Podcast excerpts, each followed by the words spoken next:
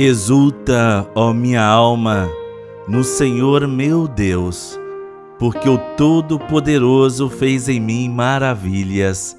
Santo é o seu nome. Minha amiga, meu amigo, a você muita paz e todo bem. Iniciamos a nossa oração com a Santíssima Trindade, em nome do Pai, do Filho e do Espírito Santo. Amém que o Deus uno e trino, que nos cumula de toda alegria e paz em nossa fé, esteja conosco. Bendito seja Deus que nos reuniu no amor de Cristo. Hoje, quarta-feira, 22 de dezembro, na quarta semana do tempo do advento, rezemos o oitavo e penúltimo dia da novena de preparação para o Natal, com o tema Deus é rejeitado nos irmãos. Rejeitamos a Deus quando rejeitamos os irmãos. E só o fato de crer em Deus e adorá-lo não é garantia de viver como agrada a Deus. Neste advento, peçamos ao Emanuel esta graça. Senhor, livrai-nos de um coração que rejeita o irmão. No Evangelho de hoje, lemos o hino de gratidão de Maria a Deus por todas as maravilhas que ele fez em seu favor. O Senhor esteja conosco, ele está no meio de nós. Proclamação do Evangelho de Jesus Cristo segundo Lucas. Glória a vós, Senhor. O Evangelho de hoje está em Lucas, o capítulo 1, os versículos de 46 a 56. Naquele tempo, Maria disse: A minha alma engrandece o Senhor, e meu espírito se alegra em Deus, meu Salvador, porque olhou para a humildade de sua serva. Doravante todas as gerações me chamarão bem-aventurada, porque o Todo-Poderoso fez grandes coisas em meu favor. O seu nome é santo, e sua misericórdia se estende de geração em geração a todos os que o temem. Ele mostrou a força de seu braço, dispersou os soberbos de coração, derrubou do trono os poderosos e elevou os humildes. Encheu de bens os famintos e despediu os ricos de mãos vazias.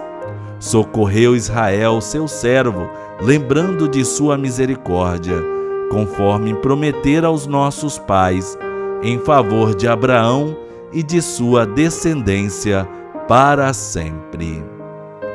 Maria ficou três meses com Isabel, depois voltou para casa. Palavra da salvação, glória a vós, Senhor. Hoje o evangelho narrado pelo evangelista Lucas, por ocasião da visitação de Maria à sua prima Isabel, após a saudação da jovem, Isabel a proclama bem-aventurada, bendita. Concluindo o diálogo, Maria entoa um cântico de ação de graças, o Magnífica. O Magnífica é o título latino dado ao cântico de Maria. Ela é grata a Deus e canta-lhe um hino de ação de graças. Há nas relações humanas uma virtude um tanto fora de moda que se chama gratidão. Pois em uma sociedade onde a gratuidade cedeu espaço para as relações interesseiras, ser grata a alguém parece que não tem muito sentido.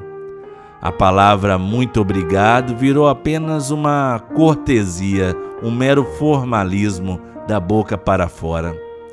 Apenas as pessoas que sabem ser humildes e simples, as puras de coração, são tocadas pela virtude da gratidão e, consequentemente, louvam e glorificam a Deus como fez Maria.